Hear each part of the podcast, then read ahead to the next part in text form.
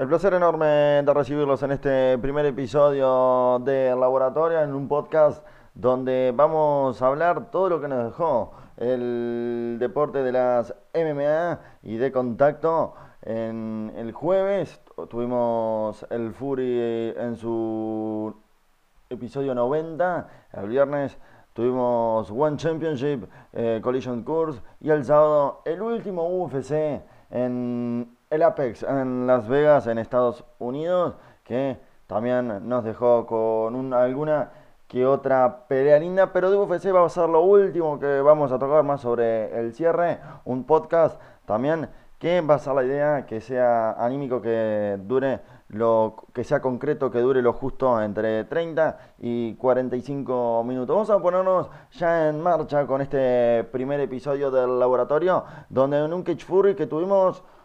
knockouts a más no poder en la estelar, defensa por el título, Colin Hotbody provenía del último Dana White Contender Series, venció a Kyron Bowen con una tremenda pelea de este muchacho que dejó todo con un tremendo knockout técnico. Se llevó la última pelea de este Cage Fury 90. Un divino high kick tira y después lo remata bien con izquierda y derecha. El juez la termina porque no le pidió acción a su rival y no lo dio.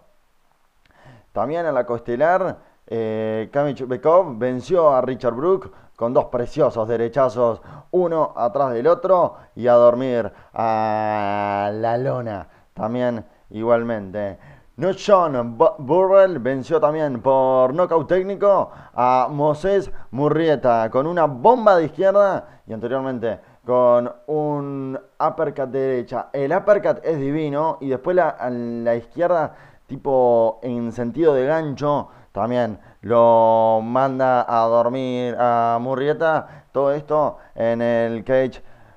Fury 90, que fue de lo más interesante las últimas tres peleas. Después también a destacar Casey Tanner venció por nocaut técnico a Calvin Harbaugh en un divino ground pound con una izquierda y a la lona no fue suficiente para terminar de dormirlo y lo termina durmiendo con en el ground and pound. Un Cage Fury 90 que fue interesante de ver, fue emocionante, estaban lindas las peleas, parejas en el, en el emparejamiento, las mismas peleas. Este, por el lado de la estelar y la costelar, la costelar dejó más que desear que la estelar, me parece que en la estelar hubo más,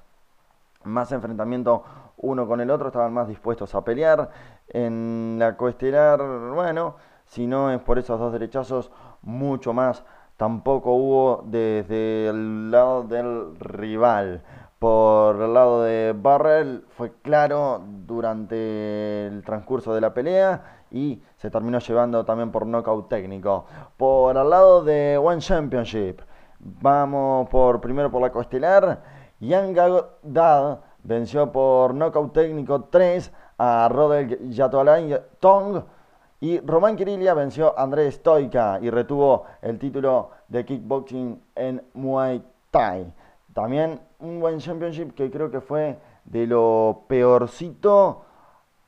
y malo que nos dejó de los últimos One Championship, unas peleas de principio que dejaron de que desear y igual que lo hicieron la CO y el evento principal, el One Championship que se hace allí en Sydney, en Australia. Por el lado ya nos metemos de cabeza en el UFC, este UFC Vegas 17, que nos dejó con alguna otra que otra pelea muy, pero muy pareja. Estoy hablando de Michelle Pereira y Chaos Williams con tres rounds muy, pero que muy parejos en ambos sentidos y se lo termina llevando Michelle Pereira por decisión unánime eh, al cabo de los tres rounds. Yo creo que por un mejor cierre de Michelle Pereira en el cierre con unos buenos derribándolo a Chaos Williams y después llevándolo al piso para meter izquierda y derecha en los segundos finales y creo que eso le da un mejor cierre. Eh, ayer también se comentaba que Michel Pereira, si lo hubiese llevado antes al suelo, este, también la pelea la podría haber sufrido menos porque desde primeras impresiones se veía como lograba este Williams eh, se llevaba, parecía que se llevaba la pelea fácil, pegando más que Michel Pereira que no, no encontraba su lugar cómodo, más cuando se paraba con él, se apoyaba en su pie izquierdo, no encontraba cómo pegarle a Caos Williams, entonces dejaba la sensación de como que Caos Williams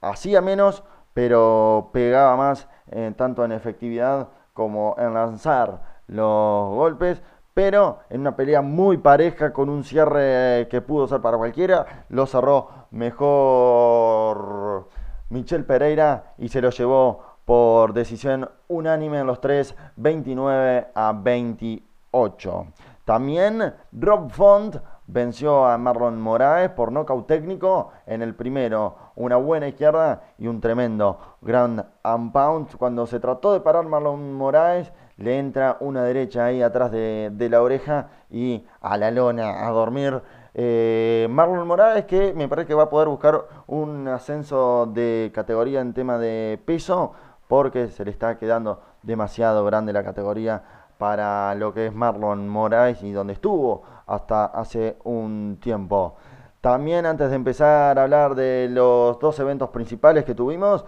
vamos a hablar de lo que nos queda más abajo, como que el gran Marcin Tibura venció a Greg Hardy, que me parece a mí me dejó una sensación Greg Hardy que no me dio lástima por poco, que dejó que desear un Greg Hardy que no encontró su lugar cómodo, ni, cuando se ni cómo se paraba dentro del octágono y terminó venciendo el gran Marcin Tibura en el Ground Pound en el round número 2. Eh, Anthony Showtime Pettis venció por decisión unánime a Alex Morono con un excelente high kick, lo tuvo sobre el cierre, pero el high kick es tremendo, a falta aproximadamente de 25 segundos, un high kick de izquierda como que lo peina y lo destabiliza a su rival Alex Morono, después lo vence y lo tira al suelo, pero el tiempo ya no le da para el tema de la sumisión. Ahora nos metemos en los eventos estelares de la noche de ayer, del sábado. Marlon Chito Vera, lamentablemente el ecuatoriano, no pudo con el ex campeón de UFC, José Aldo, en una pelea que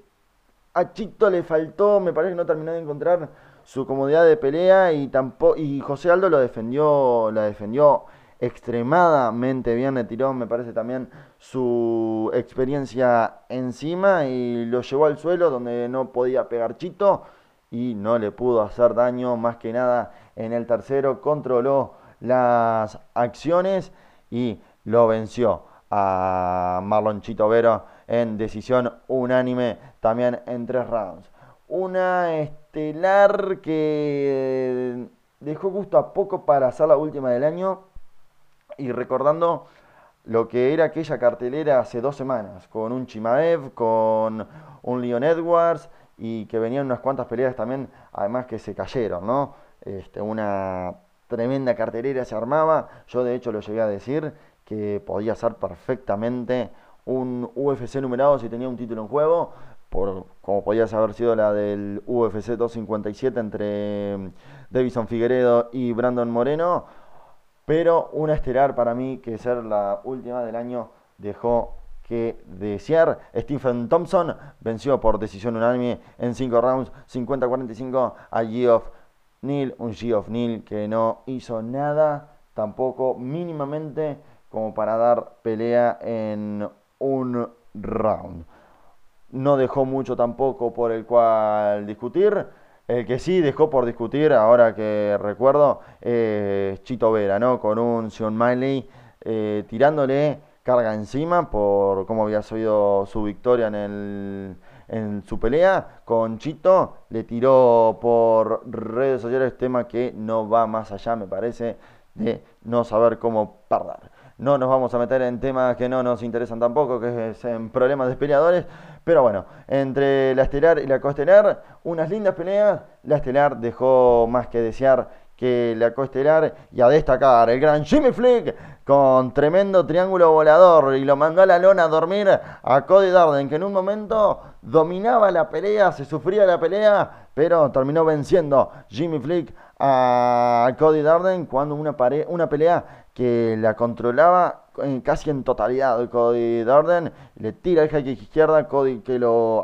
le agarra la pierna y vuela enseguida la derecha de Jimmy Flick para el triángulo y mandarlo a dormir en el round número 1. Esto ha sido todo, nos veremos próximamente aquí en el laboratorio. Que tengan felices fiestas. Chau, chau.